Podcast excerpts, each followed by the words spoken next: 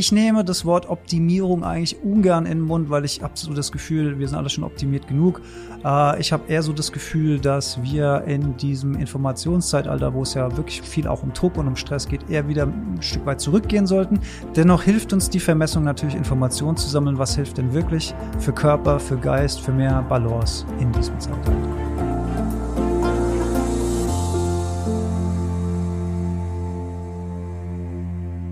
Herzlich willkommen zu einer neuen Folge Industrie 4.0, der Expertentalk für den Mittelstand.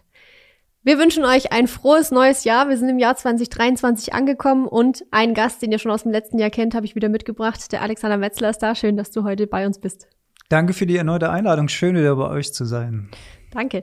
Es freut uns, dass du hier bist. Wir haben ja die Reihe angefangen, Digitalisierung im Unternehmen, sich mit Digitalisierung wohlfühlen. Was macht Digitalisierung mit uns Menschen? Und da schauen wir uns heute in Folge zwei das Thema gesunde Biohacks an, was das genau ist, was man da eigentlich alles machen kann und was es einem bringt. Das schauen wir uns heute mit dem Alex zusammen an. An der Stelle wie immer noch mal kurz der Hinweis, die Folge gibt's auch wieder als Video bei YouTube zu sehen, also schaut da gerne mal vorbei. Und Alex, du hast dich jetzt schon in der ersten Folge natürlich einmal vorgestellt, aber lass uns noch mal kurz wissen, wer bist du, was machst du, warum reden wir mit dir über Biohacks? Ja, genau. Auch heute bin ich wieder als Mensch zu euch gekommen, der verschiedene Rollen mitbringt. Ähm, ich arbeite im digitalen Umfeld, ich arbeite im Medienumfeld, ähm, kenne mich mit den Auswirkungen des sogenannten Informationszeitalters ganz gut aus. Das spielt bestimmt auch noch eine Rolle hier heute in unserer Folge. Und ich halte Vorträge über ein gesundes, nachhaltiges und auch glücklicheres Leben im digitalen oder modernen Zeitalter. Mhm. Super, vielen Dank. Wir haben uns überlegt, äh, ab diesem Jahr möchten wir gerne euch ein bisschen tiefere Einblicke noch in unsere Gäste geben. Und äh, ich habe jetzt einfach mal spontan eine Frage vorbereitet, die du auch vorab noch nicht bekommen hast. Das heißt, du kannst noch nicht wissen, was ich dich jetzt frage. Deswegen gerne auch einfach eine spontane Antwort. Das soll jetzt gar nicht irgendwie tief in die Psychologie gehen. Und zwar wäre meine erste Frage, wenn du eine Pflanze wärst, welche wäre das und warum? Haha. Hast du schon vorbereitet auf die Frage oder wie? Nein, aber es gibt eine besondere Geschichte, ähm, die mich mit Pflanzen verbindet. Ähm, das wäre jetzt aber sehr, das wird sehr spacig. Soll ich das wirklich erzählen? Ja. Da kriegen wir mal ein bisschen Einblick in deine. Also gut, ich habe mal, ich habe mal an einem schamanischen Retreat teilgenommen. Und innerhalb dieses schamanischen Retreats ähm, war ich geistig eine Pflanze gewesen, tatsächlich. Mhm. Und das ist eine Pflanze, die, ähm, wie ich dann später rausgefunden habe, äh, wächst die im Amazonas. Ähm, die bildet mit ihren Blättern Kelche mhm. und sammelt dort drin Wasser. Und auf diesen Pflanzen äh, ähm, leben viele Frösche. Und die Frösche, wenn die attackiert werden von Fressfeinden, dann lassen die sich einfach fallen in dieses Becken rein. Und da ich diese Vision von dieser Pflanze hatte, ähm, wäre ich dann diese Pflanze. Weißt du, wie sie heißt? Ich wusste es, ich habe den Namen wieder vergessen, da müsste ich jetzt recherchieren. Es fängt mit B an, aber mehr weiß ich nicht mehr. Okay, also Vielleicht kleine Hausaufgabe. Das kleine Hausaufgabe, einfach mal googeln, Pflanze mit B, mit Fröschen und, und Kelchen. Und Kelchen. Bin gespannt, was Google da ausspuckt. Vielleicht fällt es mir auch noch ein im Laufe des Gesprächs. Wir haben jetzt versprochen, dass wir in dieser Folge über das Thema Biohacks sprechen. Also wie kann ich, äh, ja. was kann ich selber für mich tun, ähm, vor allem jetzt auch mit Hinblick auf das digitale Zeitalter. Also wie kann ich dem diesen Veränderungen, wir hatten es in der ersten Folge davon, Veränderungen auch durch die Digitalisierung machen uns gerne mal ein bisschen Angst oder Sorgen, vielleicht Bauchschmerzen, wie auch immer. Und jetzt soll es ein bisschen darum gehen, wie können wir dem Ganzen begegnen, was können wir aktiv tun, wie, was können wir selber vielleicht auch beeinflussen, um uns unter anderem damit besser zu fühlen. Mhm. Deswegen meine Erste Frage, kannst du noch mal erklären, was sind Biohacks überhaupt? Ja, genau. Was sind eigentlich Biohacks? Ähm, der eine oder die andere hat das Wort vielleicht auch noch nie gehört, denn es ist eine relativ ja, junge Technik ähm, eigentlich auch nicht richtig, was ich da sage, weil viele Dinge sind auch schon super alt und äh, altes Wissen in neuen Schläuchen, sage ich manchmal mhm. ein bisschen ketzerig. Aber was ähm, Biohacking tatsächlich unterscheidet, ist, dass wir heute eben auch durch die digitalen Möglichkeiten in der Lage sind, viel besser zu vermessen und zu vergleichen und auch Dinge dann tatsächlich zu optimieren. Ich nehme das Wort Optimierung eigentlich ungern in den Mund, weil ich habe so das Gefühl, wir sind alle schon optimiert genug. Äh, ich habe eher so das Gefühl, dass wir in diesem Informationszeitalter, wo es ja wirklich viel auch um Druck und um Stress geht, eher wieder ein Stück weit zurückgehen sollten. Dennoch hilft uns die Vermessung natürlich, Informationen zu sammeln. Was hilft denn wirklich für Körper, für Geist, für mehr Balance in diesem Zeitalter? Das heißt, es geht ich habe mir das mal so rausgeschrieben, als ich mich damit auseinandergesetzt hat, im Prinzip um ähm, gesunde Verhaltens- und Lebensweisen nachher im, den ich, die ich in meinen Alltag integriere. Um das jetzt mal ganz. Oder ist es auch so eine geistige Programmierung oder ja, in also welche es, Richtung geht das? Es ist tatsächlich beides. Es ähm, umfasst körperliche und mentale Aspekte. Ähm, Depressionsdiagnosen nehmen weltweit zu. Äh, Corona hat es nochmal befeuert, dass mhm. viele Leute auch mit der Einsamkeit schlecht zurande kommen oder mit der sozialen Isolation ihre Probleme haben. Also wie kann ich auch mental resilienter werden gegenüber solchen Herausforderungen? Wie kann ich mich stabiler, balancierter in der Welt bewegen? Wie werde ich unempfindlicher gegen Einflüsse von außen, die da an meiner körperlichen oder mentalen Gesundheit zerren wollen. Mhm. Genau, das macht, das macht Biohacking. Also so wie ich es zum Beispiel, also so wie ich es verstehe, das Biohacking. Ne? Ähm, man kann Biohacking auch betreiben, wie gesagt, zur Optimierung, zur ähm, fokussierterem Arbeiten, auch fein. Ähm, nach meinem persönlichen Geschmack äh, kann man Biohacking auch übertreiben, ne, indem man dann nur noch auf Zahlen guckt und äh, sich vermisst und optimieren um des Teufels willen. Und dann fehlt ja auch wieder diese innere Stimme im Körper, mhm. die dir auch sagt, äh, hier ist mal genug. Dann gibt's ja auch Leistungsschwankungen tagüber. Ähm, ich bin, habe mal eine Woche mehr Energie, mal weniger Energie, aber das äh, spüre ich natürlich nur, wenn ich in mich reinhöre. Wenn ich dann nur auf Vermessungszahlen gucke, dann fehlt mir ein ganz wichtiger Informationsteil. Aber wenn man das ein bisschen miteinander kombiniert, dann kann man halt schon gucken, dass man fit bleibt im Alltag. Und mir geht's halt darum, mental und körperlich fit zu bleiben, nicht noch mehr Leistung zu bringen zwingend, sondern dass es uns einfach gut geht und dass wir aus einer entspannten, glücklichen Haltung heraus auch einfach bessere Leistung bringen, weil es uns einfach gut gut geht. Das finde ich einen ganz, ganz wichtigen Punkt. Das habe ich mir tatsächlich auch aufgeschrieben. Nicht noch ein Weg zur Selbstoptimierung, mhm. bitte. Ich glaube, das ist was, was viele Leute jetzt auch mit Achtsamkeit oder so, da geht es auch teilweise in eine völlig falsche Richtung, meiner Meinung nach, wenn man sich da irgendwie mehr unter Druck setzt, als dass es einem nachher was bringt. Mich würde jetzt aber noch interessieren, da steht ja, steckt ja das Wort Hacken drin oder Hacker, Hacking. Mhm. Ähm, also das, was man eigentlich von den Computer-Nerds, sage ich jetzt mal, kennt, ja. äh, die da irgendwas programmieren und dann geht bei mir irgendwas schief. Mhm. Sage ich jetzt mal äh, ganz salopp gesagt was hat es damit zu tun? Ich glaube, der Begriff Hacking bezieht sich auf das Eingreifen ins System. Ne? Mhm. In dem Fall eben, um positive Resultate zu zielen. Also einfaches Beispiel, ich habe Schlafprobleme, was kann ich machen?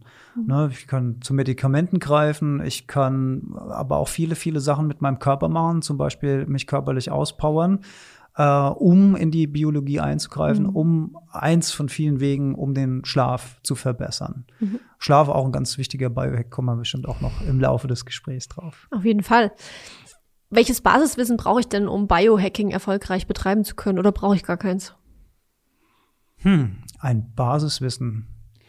Also ich würde sagen, wenn man anfängt, sich mit Biohacking zu beschäftigen, fängt man wie mit allem im Leben bei Null an. Mhm. man kauft sich vielleicht ein Buch oder man guckt sich vielleicht YouTube-Videos an oder man hat eine Bekannte oder einen Bekannten, die oder der schon irgendwas darüber weiß oder mal was gemacht hat. Und, äh, oder man hört sich einen Podcast an. Man hört sich, das ist eine schöne Idee, man kann sich einen Podcast an. Ich hätte da, vielleicht machen wir mal Werbung für meinen Podcast Heldenstunde, der beschäftigt sich natürlich auch viel mit Biohacking.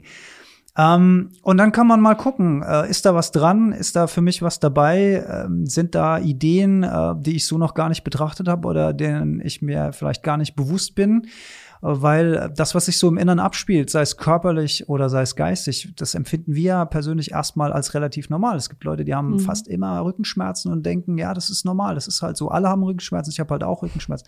Oder ich schlaf schlecht oder ich wach morgens um vier Uhr auf und die Denkmaschine hier oben geht an und die Gedanken kreisen und ich bin eigentlich todmüde, aber ich kann nicht mehr einschlafen. Mhm. Aber das geht ja allen anderen irgendwie auch so. Das scheint ja normal zu sein, aber das ist natürlich nicht normal. Das sind natürlich Einflüsse von außen, Stress, Druck, ähm, Angst, ähm, äh, könnten das zum Beispiel sein, Ursachen. Und äh, den muss man auf den Grund gehen und dann kann man entsprechende Maßnahmen einleiten, damit das wieder abgesofteter wird oder vielleicht auch wieder richtig gut wird. Das heißt, ich muss erstmal nichts können, ich muss erstmal keine Ausbildung oder irgendwas zum Biohacker machen, sondern ich kann einfach von da starten, wo ich gerade bin. Ja, ich kann mich inspirieren lassen, ich kann mich motivieren lassen, ich kann dann an dem Punkt, wo ich bin, starten und muss das natürlich auch individuell auf mein Leben münzen. Ne? Wenn ich da zum Beispiel auch sage, wenn ich von meiner Morgenroutine jetzt zum Beispiel spreche, die ich vor vielen Jahren dann für mich äh, persönlich dann kreiert habe, dann ist es eine Lösung, die für mich funktioniert und für meinen Lifestyle. Mhm. Das bedeutet noch nicht, dass das für dich das absolut Richtige ist. Dennoch können da drin Inspirationen sein, die du dann in deinen Ablauf einbauen kannst. Und so ist, so verstehe ich eigentlich die Idee. Ne? Inspiration, mhm. Tools, Werkzeuge mit auf, mit auf den Weg geben.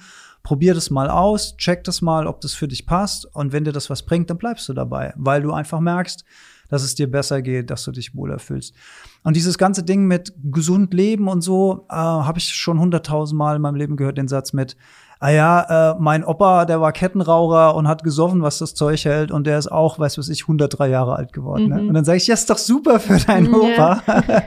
und äh, hier geht's natürlich ein Stück weit um Wahrscheinlichkeiten. Es geht aber auch ein Stück weit, die Frage ist, wie hat der Opa die letzten Jahre verbracht mhm. als Kettenraucher? Ähm, es geht aber nicht nur darum, irgendwie Vorsorge zu betreiben in die Zukunft, weil da sind wir Menschen ja sowieso sehr, sehr schlecht drin, irgendwie präventiv in die Zukunft zu gucken, sondern es geht vor allen Dingen auch darum, wie fühle ich mich denn jetzt? Bin ich zufrieden? Habe ich einen Energiegrundumsatz, der mir zur Verfügung steht? Mhm. Ist mein Schlaf erholsam? Ähm, kann ich kleine Dinge des Lebens wertschätzen? Bin ich in der Lage, achtsam mit mir zu kommunizieren? Wenn wir mal in die Köpfe reingehen von den Leuten, wie die manchmal mit sich selbst denken, also mhm. also sie reden ja quasi, indem sie denken, ne, sie machen irgendwas falsch und dann gibt es äh, Leute, die, oh, du, Depp, was hast du denn jetzt schon wieder falsch gemacht? Also solche Sachen, mhm. wie wir mit uns selbst umgehen, wie wir mit anderen umgehen, wie wir mit anderen Lebewesen umgehen, sei es Tiere, sei es Pflanzen. Pflanzen, schöne Einleitung als äh, Frage für Passt diesen Fall. gut. Hundertprozentig ja. super gut gepasst. Na, wie gehen wir damit um? Und je achtsamer wir damit umgehen, wie mehr wir diese Verbindung wieder zueinander spüren und diese Verbindung ist meiner Meinung nach gerade in diesem Zeitalter der Ablenkung, nenne ich es mal, ein Stück weit verloren gegangen. Wenn wir das wieder bewusst mehr ins Leben lassen, fühlen wir uns einfach vollständiger. Und dann haben wir mehr Energie und dann haben wir mehr Glück und mehr Zufriedenheit, nennen wir das mal so, mhm. im Leben. Und das könnte alles Teile des Biohackings sein. Ich stelle mir jetzt vor, ich bin so erstmal zufrieden mit meinem Leben. Also ich habe jetzt erstmal vielleicht äh, keinen keinen drastischen Einschnitt gerade erlebt oder irgendwas, was mich total runterzieht oder so. Ähm, bin mit meinem Job soweit zufrieden oder gehe zumindest jeden Tag hin. Ja, ich bin vielleicht nicht immer begeistert, aber ich bin am Start. Ähm, wie stelle ich denn überhaupt fest, dass ich Bedarf habe für Biohacking oder dass meine Umwelt mir nicht gut tut oder so? Weil ich kenne ja nur die Situation, in der ich bin. Mhm. Und wenn die für mich erstmal nicht irgendwie, wie gesagt, grauenvoll schlimm ist oder irgendwie es keinen Anlass gibt, daran was zu verändern, wie, wie erkenne ich denn, ob es mir gut geht oder nicht? Woher weiß ich denn, was normal für mich ist und was nicht? Ja, also da gibt's äh, die, das Gefühl im Innern, ne, dass man hören und spüren und zuhören darf. Das ist ähm, eine wichtige Disziplin, die Signale, die Körper und Geist sendet, auch richtig zu interpretieren, überhaupt erstmal wahrzunehmen, dass die da sind, die nicht irgendwie was, wegzuschieben. Was wäre denn so ein Signal vom Körper? Also ein körperliches Signal ist zum Beispiel dauerhaft schlechter Schlaf. Mhm. Wenn ich dauerhaft schlecht schlafe, im Sinne von, ich habe eigentlich quantitativ genug geschlafen, ich sag mal siebeneinhalb Stunden oder acht Stunden, ich wach morgens auf und fühle mich wie gerädert, dann stimmt irgendwas nicht. Mhm. Und zwar mit der Qualität des Schlafs. Dann ist irgendwas nicht richtig, weil eigentlich hatten die Zellen genug Zeit, sich zu regenerieren und wieder aufzubauen. Wenn das dauerhaft, äh, es gibt mal solche und solche Phasen, mhm. aber wenn das dauerhaft so ist, dann ist es ein klares Signal vom Körper, da stimmt irgendwas nicht. Mhm. Ähm, es, diese ganzen Zivilisationskrankheiten, die wir heute haben, Fettleibigkeit, Diabetes 2, äh, Rückenschmerzen, Herzinfarkte, diese ganzen Geschichten. Das sind natürlich alles Indikatoren, die langfristig sich entwickeln durch eine, ich sage auch ganz gern, nicht artgerechte Haltung. ja, ne? zu viel Sitzen. Zu viel Sitzen zum Beispiel. Ähm, auch, und da spielt das digitale Zeitalter natürlich eine Rolle, wenn wir uns den lieben langen Tag lang vor Bildschirmen bewegen. Mhm. Das Auge zum Beispiel ist eigentlich nicht dafür gemacht, den ganzen Tag im gleichen Abstand auf einen lichtemittierenden Gegenstand zu gucken. Mhm. Unser Auge ist mal dafür designt worden, den Horizont abzuchecken mhm. oder zu wechseln, die Perspektive zwischen nah und fern. Ne? Da sind vielleicht Pilze oder Wurzeln, die für mhm. mich als Steinzeitmensch äh, spannend waren. Und dann gucke ich aber gleichzeitig wieder am Horizont, dass da kein Säbelzahntiger Wo, wo ist der Tiger gerade? Ja, genau, der gute alte Säbelzahntiger, der immer bemüht wird. Ähm, dafür ist unser Auge eigentlich gemacht. Wir gucken heute stundenlang äh, in einen Bildschirm rein. Wir wechseln nicht die Perspektive und ähm, Kinderbrillen, Sehkraft, Abnahme, das sind alles so Geschichten durch die durch die Bildschirme. Und dann kann man sich natürlich fragen, wenn man den ganzen Tag beruflich schon vor Bildschirm sitzt, wie gut ist dann die Idee, abends vor der Freizeit dann immer noch dann freiwillig sozusagen mhm. in den Fernseher oder was spielen, äh, also mhm. PC-Spiele. Ähm, wie gut tut mir das eigentlich? Auch diese permanente ähm, geistige Beanspruchung von diesen End-Devices. Kurze Unterbrechung in eigener Sache. Wenn ihr die Themen, die wir hier im Podcast besprechen, spannend findet, dann habe ich da noch einen ganz heißen Tipp für euch. Schaut unbedingt bei lmobile.com slash Veranstaltungen vorbei und meldet euch für eins unserer zahlreichen Online-Events an. Ihr könnt von überall aus teilnehmen. Wir freuen uns, wenn ihr dabei seid. Das heißt, ich merke es wahrscheinlich, wenn ich nicht, also ich sag mal, manchen, glaube ich, fällt es schwer, auf die innere Stimme oder Intuition zu hören, vor allem wenn man vielleicht gerade viel zu tun hat oder viel los ist oder man da generell äh, sich nicht so gerne die Zeit nimmt, runterzufahren und sich mal hinzusetzen und sich mit sich zu beschäftigen. Kann ja auch unangenehm werden. Mhm. Ähm, das heißt, ich kann aber auf Signale meines Körpers, wie du sagst, Schmerzen ist natürlich immer ein extremes Signal. Da sind oder wir ja eigentlich schon fast zu spät, wenn die Schmerzen genau. da sind, ja. Mhm. Also das sind immer so Signale, auf die ich quasi achten kann, wo ich sagen kann, oh, okay, da ist irgendwas, was vielleicht nicht so gut ist. Ja, und generell das eigene Level der Zufriedenheit mhm. ist vielleicht auch ein guter Indikator. Mhm. Ne? Du hast ja vorhin gesagt, wenn bei mir im Job alles super ist und ich fühle mich gut, dann ist doch alles gut. Also dann mhm. äh, brauchst du vielleicht auch gerade kein Biohacking zu machen, weil wenn es dir gut geht, wenn du dich gut fühlst, so what? Ja. Wenn du allerdings dauerhaft ähm, grob grobe Fehler in der Gesundheitsführung machst, also aka jeden Tag Fast Food oder permanent zu wenig schläfst, ähm, sei die Begeisterung auch noch zu hoch oder keine Ahnung, dich immer wegschließt, weil du abends dann als virtueller Avatar irgendwo noch mit dem Schwert rumrennst oder so. Mhm. Nix gegen Spiele, ich spiele ja selbst ganz gern mal und so weiter. Aber wenn da nicht ein gewisser Ausgleich ist für das, was unsere Biologie eigentlich erwartet, evolutionär, mhm. ähm, dann geht es früher oder später mit hoher Wahrscheinlichkeit dann irgendwie schief und dann kommt ganz unangenehmer Druck von außen. Und dann müssen wir reagieren. Und dann ist natürlich der Weg viel, viel länger und schmerzhafter, als wenn wir vorher ein bisschen präventiv. präventiv, ja. Aber auch präventiv, aber wie gesagt, da sind wir schlecht drin, aber auch einfach, um die Energie und den Zufriedenheitszustand mhm. im Hier und Jetzt einfach auch weiterhin zu konservieren. Äh, zu konservieren und zu kultivieren, genau, mhm. ja. Also quasi nicht nur Maschinen und Anlagen präventiv warten, sondern auch ab und zu mal ins eigene System reinschauen, was das man eigene da System, kann. das eigene ist doch so. Wir, wir holen heute eine Maschine. Ich bin ja hier äh, Lagersoftware, äh, habe ich alles gezeigt bekommen und finde ich sehr, sehr schön, wie ihr das hier gemacht habt. Aber jede Maschine, die ihr habt, kommt mit einem Handbuch um die Ecke, oder? Da kann man in verschiedenen Sprachen blättern und kann gucken, okay, so und so ist die Funktion. Vielleicht ist es mittlerweile auch nur noch als Software hinterlegt, aber früher hatte man ein Handbuch. Die komplexeste Maschine auf diesem ganzen Planeten ist halt hier dieser Körper mit diesem Gehirn. Das ist das komplexeste, was wir kennen. Und es gibt kein Handbuch dafür. Niemand gibt dir ein Handbuch und sagt, beschäftig dich da mal mit. Mhm. Niemand kommt und sagt, achte mal auf die Gedanken, die du den ganzen Tag denkst. Nimm das mal bewusst wahr, was in deinem Gehirn vorgeht. Das kriegst du nicht im Kindergarten beigebracht. Das lernst du nicht in der Grundschule, das lernst du nicht in der Ausbildung, das sagt dir einfach keiner. Und irgendwann rennst du dann halt möglicherweise gegen die Wand mit deinem Denkbild, was du dir da aufgebaut hast und deinen Sorgen und deinen Ängsten und deinem schlechten Schlaf und der Energielosigkeit, die dann dazu kommt. Und dann bist du vielleicht wirklich irgendwann ein Fall für die Therapeutin oder für den Therapeuten. Mhm. Denkst du, äh, ich habe es nicht hingekriegt, alle anderen kriegen es hin, aber ich habe es nicht hingekriegt. Ey, weil es dir nie jemand gezeigt hat, mhm. weil du nie das Handbuch lesen konntest, weil dir es einfach nie jemand gegeben hat.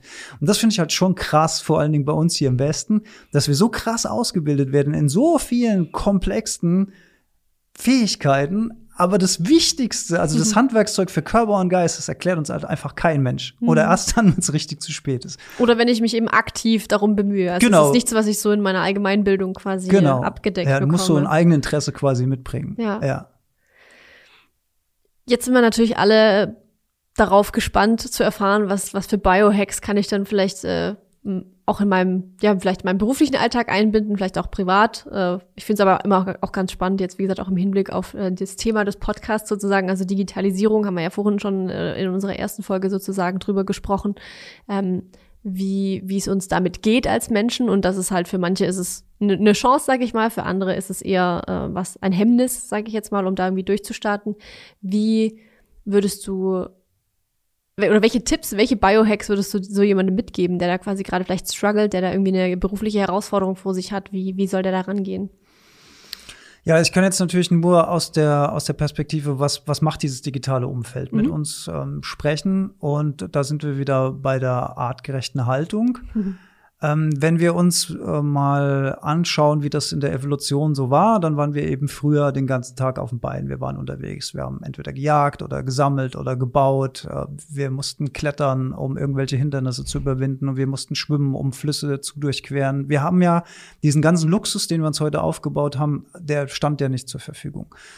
Darüber hinaus ist unser Körper erstaunlich effektiv mit Stressoren, mit natürlichen Stressoren umgegangen. Was sind natürliche Stressoren? Sowas wie Kälte, sowas wie Hitze, sowas wie Hunger, sowas wie du hast. Der Körper kann damit mhm. eigentlich ganz gut handeln. Der ist einfach auf sowas programmiert, weil eben Essen, Zucker nicht im Überfluss vorhanden war. Das waren ja wertvolle Energiequellen, mhm. wenn, wenn man die entdeckt hat.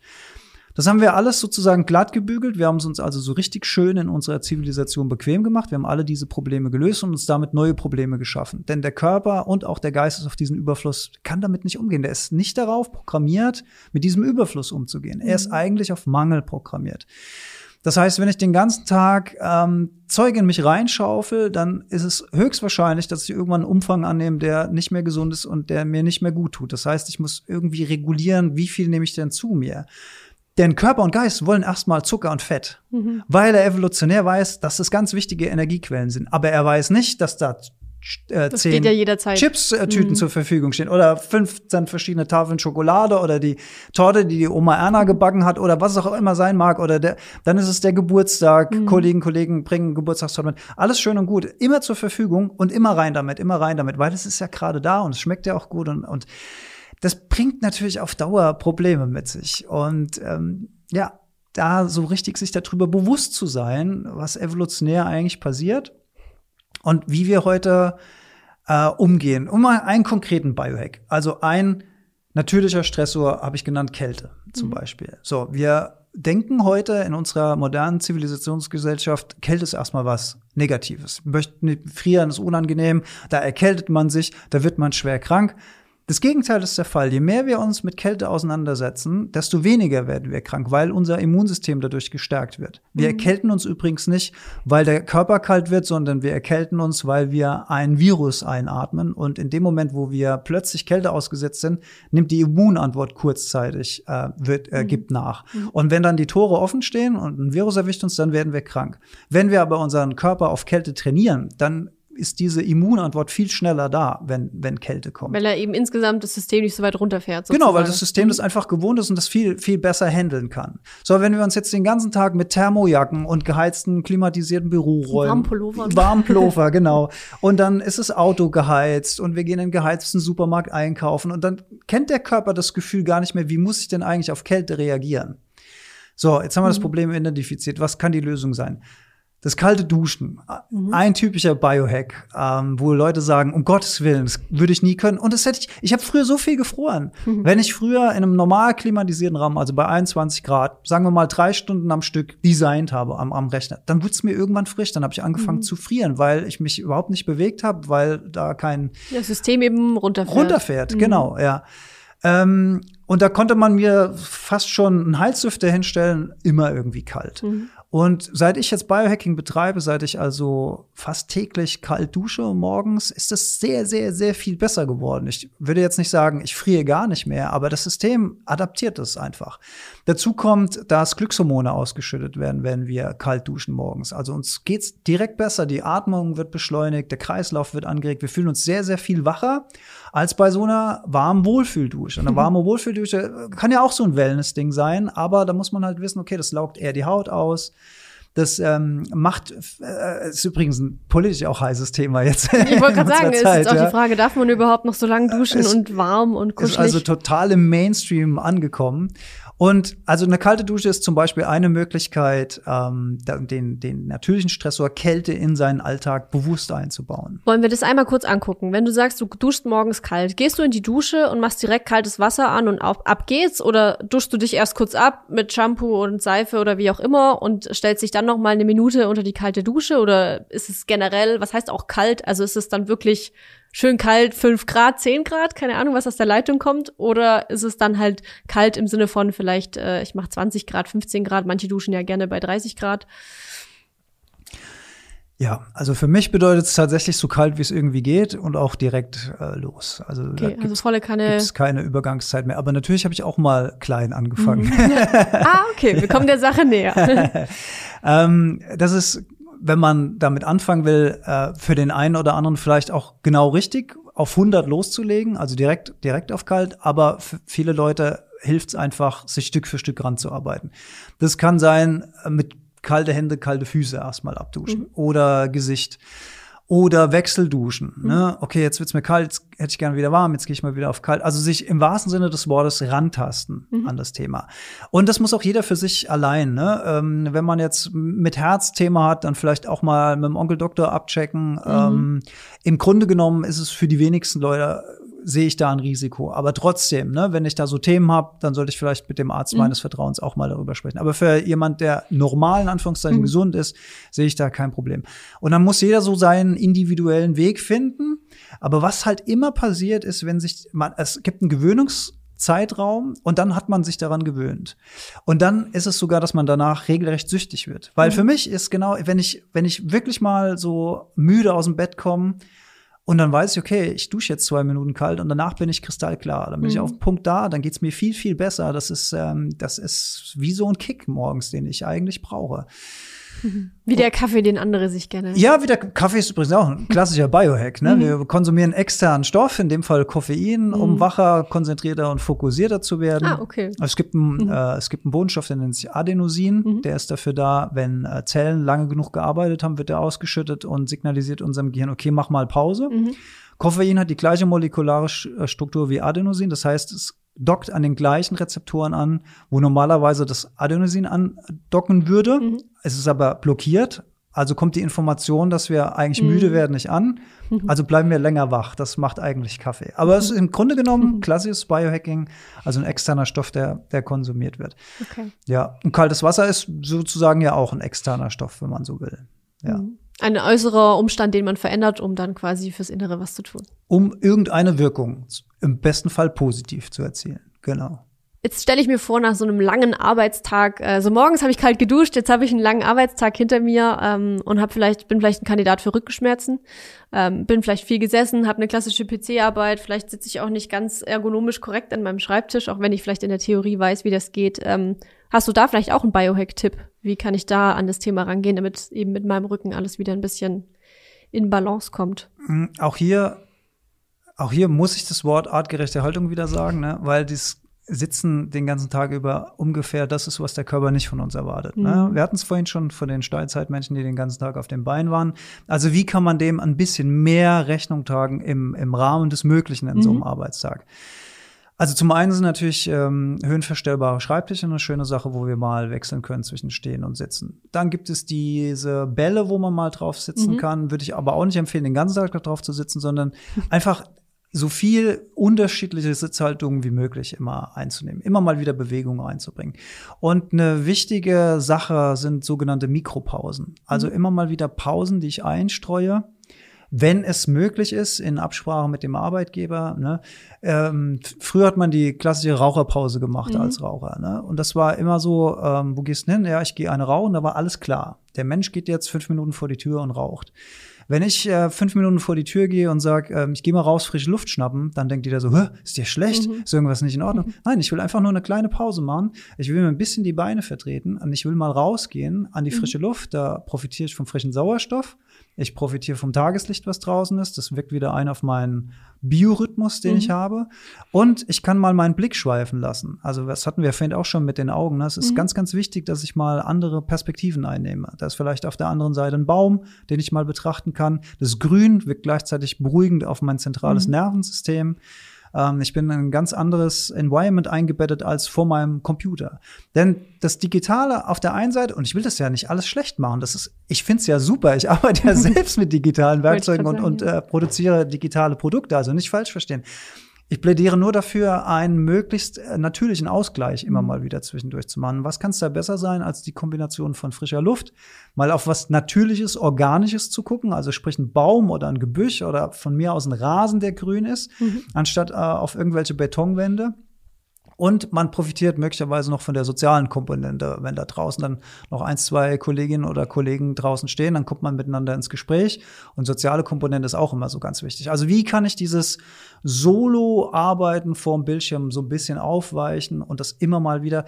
Und ja, da gibt's vielleicht so Regeln, dass man seinen Arbeitsplatz nicht so oft ähm, verlassen darf wegen dann arbeitet man ja nicht so viel Mhm. oder so. Da würde ich sofort äh, äh, dagegen halten, dass jemand, der solche Mikropausen bewusst macht, sehr, sehr viel produktiver an seinen Arbeitsplatz zurückkehrt, als wenn er sich da auspowert. Und darum geht's ja. Es geht ja letzten Endes äh, darum, geht's dem Mitarbeiter gut und ist er produktiv. Darum geht's. Und das können wir eigentlich mit Mikropausen sehr, sehr gut unterstützen, meiner Meinung nach. Solange es auch eine Mikropause bleibt, quasi, wie du gerade gesagt hast, dass man halt gezielt sagt, ich gehe jetzt mal fünf oder zehn Minuten vor die Tür und gehe dann aber auch wieder zurück und sich dann da nicht verliert quasi. Ja klar, zehn Minuten wäre schon lang, fünf Minuten, ne? Also ich vergleiche es immer gerne mit den Zigarettenpausen, Ja. weil die so schön gesellschaftlich etabliert sind. Da fragt keiner nach. Ja. Ne? Und wenn man es dann schafft, draußen dann nicht auf sein Smartphone zu gucken, sondern wirklich seinen Blick mal schweifen zu lassen. Dann, wenn man aufs Smartphone guckt draußen, dann macht man zweierlei. Erstens hat man schon wieder seinen Blick auf den Bildschirm, Mhm. hat schon wieder keinen Perspektivwechsel in den Augen. Und zweitens müllt man sein Gehirn schon wieder mit externen Informationen zu,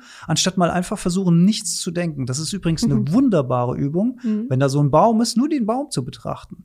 Nicht zu denken, ach, das ist ja jetzt eine Birke oder das ist ja eine Eiche. Also wenn man das weiß, ist ja schon mal gut, ne? Ich wollte gerade sagen, wenn du, das, ist ja wenn schon du so weit toll. schon mal bist, Ist schon ja mal schon super mal ganz toll, wenn man heutzutage. das weiß. Aber einfach mal nichts zu denken. Weil früher, bevor, also auch äh, vor dem digitalen Zeitalter, da gab es sowas wie Langeweile. Andrea, kannst du dich da noch dran erinnern, wie das so war? Langeweile. Ich glaube, ich war, ich bin selten, ich bin selten ein Kandidat für Langeweile. Mir fällt immer ein, was ich machen kann, aber Ja, früher, also du hast im Bus gewartet und dann hast Mhm. du ein bisschen blöd in der Gegend rumgestarrt. Oder du warst im Wartezimmer beim Arzt. Also einfach Zeit totschlagen, Ja. ne, um von Punkt A zum Zeitpunkt B zu kommen.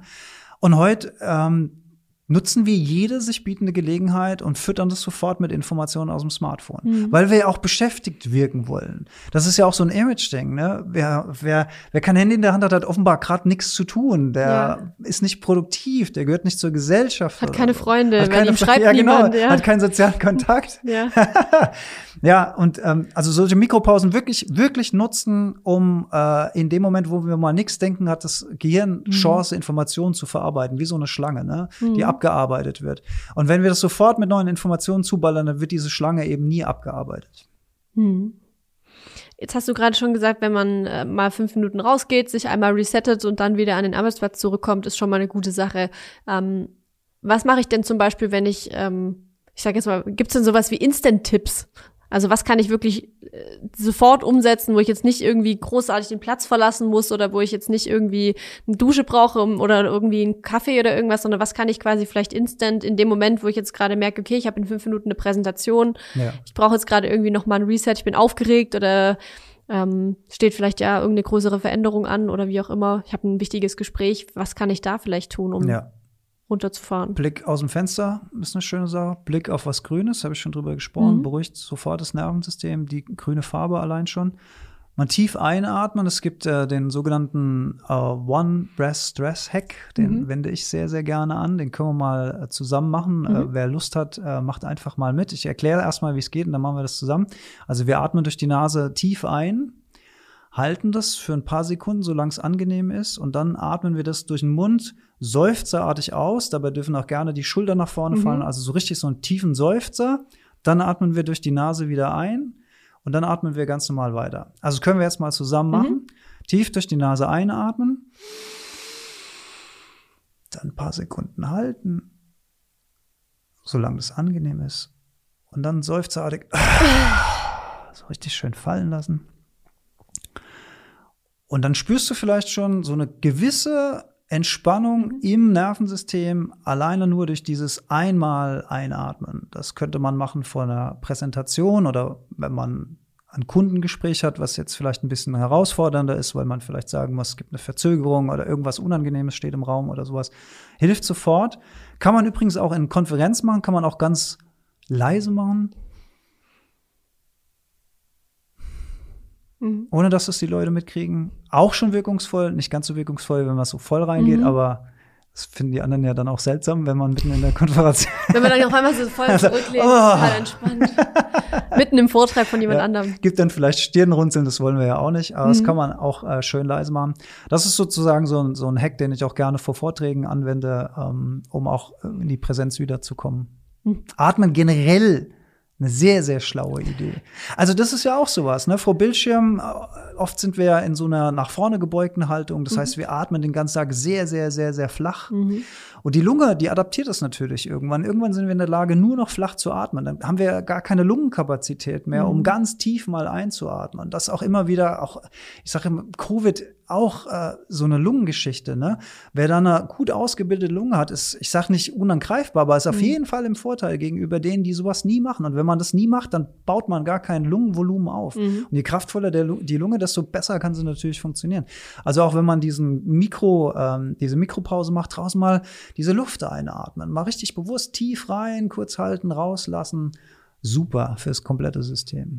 Jetzt hatten wir ja quasi einen Hack, der mich entspannt, der mich einmal kurz resettet in der Richtung. Gibt es dann auch noch einen, wo ich sage, ich brauche jetzt gerade irgendwie, ich habe jetzt irgendwie mein Mittagstief, wir kennen es alle nach dem Mittagessen. Mhm. Äh, der Kaffee wirkt vielleicht noch nicht oder ich mag keinen Kaffee in meinem Fall zum Beispiel. Das heißt, ich habe mittags äh, in der Richtung, äh, tue ich mich ein bisschen schwer, aber ich habe manchmal auch so mein Tief mittags, wie komme ich da wieder raus? Auch mhm. nur, auch reicht vielleicht das Atmen oder gibt es noch irgendwas, was den Puls ein bisschen hochtreibt? Also es gibt natürlich verschiedene Atemübungen. Es gibt Atemübungen, die einem runterbringen und es gibt auch aktivierende äh, Atemübungen. Feueratem zum Beispiel mhm. nennt man das oder ähm, Flatteratem. Das geht dann mhm. mhm. ganz schnell. Ähm, das bringt dann auch wieder Energie zurück äh, sozusagen. Das sind vielleicht aber auch Sachen, die will man nicht unbedingt vor seinen Kolleginnen und Kollegen so am Mittagstisch machen. Ja. ähm, generell rausgehen, frische Luft. Ne? Mhm. Das ist schon mal wirklich was, äh, frischer Sauerstoff, der in, ins System reinkommt, äh, den man, glaube ich, gut verpacken kann. Und natürlich das Tässchen Kaffee. Ich bin auch nicht gegen Kaffee. Ne? Ich trinke ja selbst mhm. ganz gern Kaffee. Ähm, allerdings, wenn man so eine Kaffeeabhängigkeit dann mit der Zeit bemerkt, also dass man sagt, man funktioniert nur noch mit Kaffee, dann äh, ist auch das wieder fragwürdig. Deswegen kann man auch gern mal, wenn man so drin ist, mal einen kalten Entzug machen. Also mhm. mal für, für drei Tage von 100 auf 0 runter mhm. und mal gucken, was das mit dem System macht. Und man dann feststellt, okay, das gibt Kopfschmerzen, das gibt Konzentrationsprobleme, Wortfindungsstörungen und man kommt so richtig aus seinem Trab raus. Dann mhm. hat man festgestellt, dass man richtig abhängig von dieser einen Substanz ist. Mhm. Dann sollte man es vielleicht in Zukunft wieder ein bisschen easier angehen lassen. Also ich bin mit meiner Partnerin zum Beispiel ähm, dazu übergegangen, dass wir nur noch halb-halb trinken. Halb Decaf, halb Calf, mhm. also sozusagen halber Koffeingehalt. Mittlerweile experimentieren wir auch mit äh, koffeinfreien Lupin Kaffee. Mhm. Und ich glaube sogar, ähm, äh, gemeine Wegerich heißt es, glaube ich. Also auch eine Pflanze, die in Deutschland angebaut wird, aus der auch eine kaffeeartige Substanz gewonnen wird. Okay. Also gibt's ganz, ganz tolle Sachen, auch äh, koffeinfrei, äh, die man dann äh, sozusagen auch mal, um sich dem Koffein zu entwöhnen, dann als Ersatzprodukte oder gar ganz umsteigen kann. Wird in Deutschland angebaut, hat dann keinen äh, großen Anreiseweg, CO2, Stichwort Klima und so weiter. Kann man überall mal drüber nachdenken. Okay. Jetzt wollte ich eigentlich mit dir noch über das Thema Selbstoptimierung sprechen, weil bei sowas habe ich immer Sorge, dass man wirklich in Stress kommt und denkt, ah, aber jetzt, ah, okay, dann darf ich jetzt keinen Kaffee mehr trinken oder darf ich jetzt das nicht mehr. Ähm, ich würde das gerne an der Stelle noch mal einmal, kannst du noch mal kurz ein Statement abgeben, warum sind Biohacks vielleicht keine Selbstoptimierung oder wie kann ich es so nutzen, dass ich nicht äh, in Stress komme und das Gefühl habe, ich verpasse da jetzt was oder ich muss da irgendwas tun, ich habe da eine Verpflichtung. Ja, also Biohacks können zur Selbstoptimierung eingesetzt werden und es gibt Biohacker, die gehen sogar so weit, dass sie sich Implantate setzen lassen in den Körper rein, also irgendwelche Chips zur Vermessung und so weiter. Ähm, kann man machen. Muss man aber nicht. bin ich jetzt, ich persönlich bin da nicht so der Fan von. Ich plädiere eher dafür, die Tools dafür zu nutzen, um wieder mehr Zugang zu den eigenen Signalen von Körper und Geist zu bekommen, um dem Rechnung zu tragen. Ähm, das geht so weit, dass Leute sagen, ich kann heute nicht laufen. Ja, wieso denn nicht? Ja, ich habe meine Laufuhr nicht dabei. Ne? Also wenn ich, wenn ich mein, wenn ich meine Tätigkeiten von, von, von diesen Variables abhängig macht, läuft aus meiner Sicht auch irgendwas schief. Ne? Mhm. Ne? Wenn ich mich um, wenn ich jeden Tag laufen gehe und jeden Tag ein Stück besser werden will, das ist ja auch sowas, was die Persönlichkeitsentwicklung gerne muss. Jeden Tag ein Stück besser werden, mhm. muss jeden Tag noch. Und meine Zeit muss heute aber fünf Sekunden unter der Zeit von gestern sein. What for? Also mhm. was hat das? Ich sehe manchmal Leute im Wald joggen, die sehen so angestrengt aus, die sehen so verbissen aus, die sehen, die haben, die haben keinen Blick, dir auch nur mal kurz zuzunicken, geschweige denn, dass sie dich grüßen oder sowas, dann denke ich, ey, wovor flieht ihr denn? Wovor, wenn dir das nicht gut tut, wenn du keine Freude hast bei dem, was du machst, dann bringt dir das womöglich gar nichts, was du da mhm. gerade machst, weil du das so verbissen machst und aus so einem Leistungsgedanken. Und das sind Leute, die sehen nicht aus, als würden sie jetzt gerade für Olympia trainieren. Ja. Da hätte ich ja vielleicht noch Verständnis dafür, wenn man irgendwie sein Geld damit verdient. Also so Freizeitläufer, die so total verbissen dann, ach, ich weiß nicht. Na, wenn es Freude am Ende bereitet, ist es ja auch gut. Ähm, die Ausgangsfrage war, äh, ob man das zur Selbstoptimierung einsetzt. Also wie gesagt, ich finde Optimierung ein, ein schwieriges Wort Äh, wenn wir uns danach glücklicher und besser, wenn wir produktiver, leistungsfähiger und resilienter, also weniger anfällig gegenüber Stress, wenn wir besser schlafen, wenn wir dazu in der Lage sind, in diesem Zustand gnädiger mit uns selbst und mit unseren Mitwesen umzugehen, dann finde ich Biohacking eine, eine sehr, sehr clevere Angelegenheit. Okay. Sehr gut. Ich würde dir gerne jetzt zum Abschluss noch die Möglichkeit geben, für jeden, der jetzt sagt, ja, ist das nicht irgendwie Esoterik oder ist das nicht irgendwie Quatsch oder wie soll ich das jetzt auch noch in meinen Alltag integrieren? Äh, was würdest du den Zweiflern am Biohacking gerne mitgeben? Also wenn man total daran zweifelt und einfach keine Lust dazu hat, dann sollte man es halt auch einfach lassen. Ich will ja überhaupt niemand überzeugen. Ich will eher inspirieren und ein paar Ideen mitgeben und sagen, probier's mal aus. Mhm. Äh, ich habe da gerne das Beispiel der Challenge. Challenge ist eine wunderbare Sache. Challenge bedeutet, ich setze mir einen Zeitraum X, sagen wir mal vier bis sechs Wochen, und dann versuche ich so eine neue Gewohnheit in meinem Leben zu etablieren. Was ist eine Gewohnheit? Eine Gewohnheit ist etwas, was wie von selbst in unserem Leben passiert. Es gibt Gewohnheiten, ich will jetzt nicht sagen, die sind gut oder schlecht, sondern die ähm, wirken sich positiv oder negativ mhm. auf unseren Energiehaushalt aus. Nehmen wir mal das Fläschchen Bier am Abend. Von der Menge her würde ich sagen, ist nicht großartig schlecht oder schlimm. Kleine Menge Alkohol, sagt man, ist äh, vertretbar. Aber wenn ich das jeden Abend mache, dann wird es zur Gewohnheit. Mhm. Und dann ist es, also A, gibt es eine schleichende, also die Gefahr der schleichenden Alkoholabhängigkeit. Und zum anderen ist es so, dass, wenn ich dann von der Arbeit komme und mich mit so einem Bierchen belohne, wenn ich das jeden Abend mache, dann wird es so selbstverständlich, dass mein Körper und mein Geist mir in dem Moment, wo ich den Haustürschlüssel in die Hand nehme, schon signalisiert, okay, du willst jetzt ein Bier trinken. Mhm. Und dann ist das eine schlechte Gewohnheit, weil dann ich habe dann keine Kontrolle mehr darüber. Ich trinke nicht dieses eine Bierchen bewusst. Aus Genuss oder so. Aus Genuss. Mhm. Und ich treffe nicht bewusst die Entscheidung, sondern ich mache es aus einem Mechanismus heraus, mhm. aus einem Automatismus heraus. Habe ein schönes Beispiel in, meinem, in meinen Vorträgen, ähm, wo ich über den Schnee spreche, der nachts fällt dann machst du ein bisschen Schweden, machst morgens die Holztür auf und dann ist brusthoch da Schnee und du kommst da gar nicht mehr raus. Dann nimmst du eine Schaufel und fängst an zu graben. Und dann hast du so einen Weg gegraben. So, der Weg, der ist jetzt einigermaßen begehbar. Dann gehst du diesen Weg immer wieder. Je öfter du diesen Weg gehst, desto tiefer wird der Graben, in dem du bist. Mhm. Desto bequemer wird's, desto schwieriger wird's aber auch links und rechts überhaupt rauszukommen, weil der Graben immer tiefer mhm. wird. Das sind wie neuronale Wege, die im Gehirn angelegt wird. Das Gehirn verändert sich ja auch plastisch, je mhm. nachdem, mhm. was für, was für Gewohnheiten wir haben. Um zurück, also das, damit wollte ich das, die Gewohnheiten noch mal visualisieren, mhm. dass man Jetzt, jetzt ist ja die Idee, ist ja, okay, wie kann ich denn negative Gewohnheiten oder Gewohnheiten, die sich negativ auf das System auswirken, durch positive ersetzen? Mhm.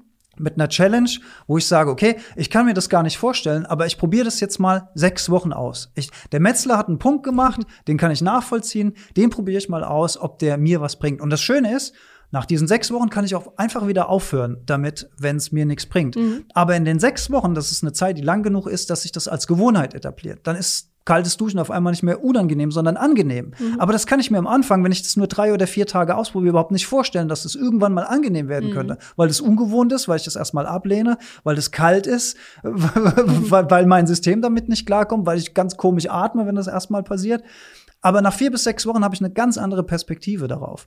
Und wenn das nicht so ist, wenn der Metzel dummes Zeug gelabert hat, dann kann ich nach sechs Wochen auch wieder damit aufhören. Das heißt, das ist eine schöne Sache, das mal durchzuziehen. Das kann man zum Beispiel mit Zucker machen. Äh, man kann es Fleisch reduzieren. Man kann ganz viel mit der Ernährung machen, wo man sagt, und da sagen ja auch ganz viele Leute, ich, ich kann auf das oder das oder jenes kann ich nicht verzichten. Aber wenn du im Urlaub bist und die lokale Küche ist dort ganz anders, dann hast du innerhalb von drei Tagen eine völlig andere Küche adaptiert, mhm. weil du in so einem angenehmen Umfeld drin bist. Und wer hat noch nicht irgendwelche Lebensmittel aus dem Urlaub gekauft, weil die da total gut geschmeckt haben? Und als man zu Hause in seinem gewohnten Umfeld wieder war, mehr. hat man die probiert und die haben plötzlich nicht mehr geschmeckt. Warum? Weil das Environment ein ganz anderes war mhm. und die Stimmung eine ganz andere war als in dem Urlaubland. Also da hängen so viele Faktoren. Deswegen ist so eine Challenge eine ganz schöne Sache, weil man da auch wieder so einen schönen Schneeweg bauen kann. Das mag jetzt vielleicht dem einen oder anderen ein bisschen weit hergeholt scheinen. Aber ich habe gerade gedacht, dass es tatsächlich mit diesen Gewohnheiten auch was sein kann, was man auf die Digitalisierung schön übertragen kann. Wenn ich zum Beispiel nämlich am Anfang sage, ich kann mir das nicht vorstellen, dass es für mich funktioniert in meinem Arbeitsumfeld, dass ich jetzt zum Beispiel im Lager nicht mehr mit meinen Papierlisten unterwegs bin, sondern digital mit einem Scanner alles abarbeite, was wir auch schon uns angeschaut haben. Ähm, dann kann man ja auch sagen, ich mache eine kleine Challenge draus. Ich mache das jetzt mal sechs Wochen und dann ziehe ich danach ein Fazit und schau mal an. Also dass man quasi einen Digitalisierungshack macht. Also in dem Ja. Fall ist es nicht Biohacking im Sinne von ähm, ich tue was für meinen Körper, sondern wirklich eher den, den Geist quasi erstmal darauf zu programmieren, erstmal das versuchen, erstmal täglich damit arbeiten und dann kann ich entscheiden, ist es das Richtige oder nicht. Das Ohne das von vornherein abzulehnen. Genau, ohne ja. gleich zu sagen, kaltes Duschen oder eben in dem Fall äh, Arbeit mit einem Handscanner ist nicht das Richtige für mich, sondern quasi reinzugehen und zu sagen, ich äh, schaue mir das erstmal an, guck mal, wie es sich für mich anfühlt, ob ich damit zurechtkomme und dann kann ich nach sechs Wochen immer noch sagen, nee, geht nicht. Würde ich als eine schöne Idee empfinden, ja. Sehr cool. Dann vielen Dank schon mal für die, für die, für die Biohacks, die du uns äh, mit uns geteilt hast, die wir heute hier mitgenommen haben. Wir haben darüber gesprochen, was Biohacks eigentlich überhaupt sind, was es mit Hacking zu tun hat. Mhm. Und du hast uns, wie gesagt, spannende Einblicke gegeben, unter anderem kalt duschen. Ähm, kann helfen, das System zu resetten und äh, sich äh, gut vor, gut auf äh, auch den Winter zum Beispiel vorzubereiten, um das Immunsystem zu stärken Absolut. und auch eben in der Digitalisierung ein spannendes Thema. An der Stelle, wenn ihr noch Fragen zu dem Thema Biohacks habt oder gerne noch ein paar mehr wissen wollt oder vielleicht selber welche kennt, die ihr mit uns teilen könnt, dann schreibt es gerne unten in die Kommentare. Wir tauschen uns auch mit dem Alex natürlich gerne nochmal aus im Nachgang, falls Fragen auftauchen. Ansonsten, wenn ihr Ideen für neue Folgen habt, lasst uns das wissen. Nehmen wir gerne auf hier in unsere Podcast-Planung. Und dann nochmal vielen Dank an dich für die spannenden Einblicke. Sehr gerne, mir hat's Spaß gemacht. Mir auch, Dankeschön. Und dann würde ich sagen, bis zum nächsten Mal, macht's gut. Ciao.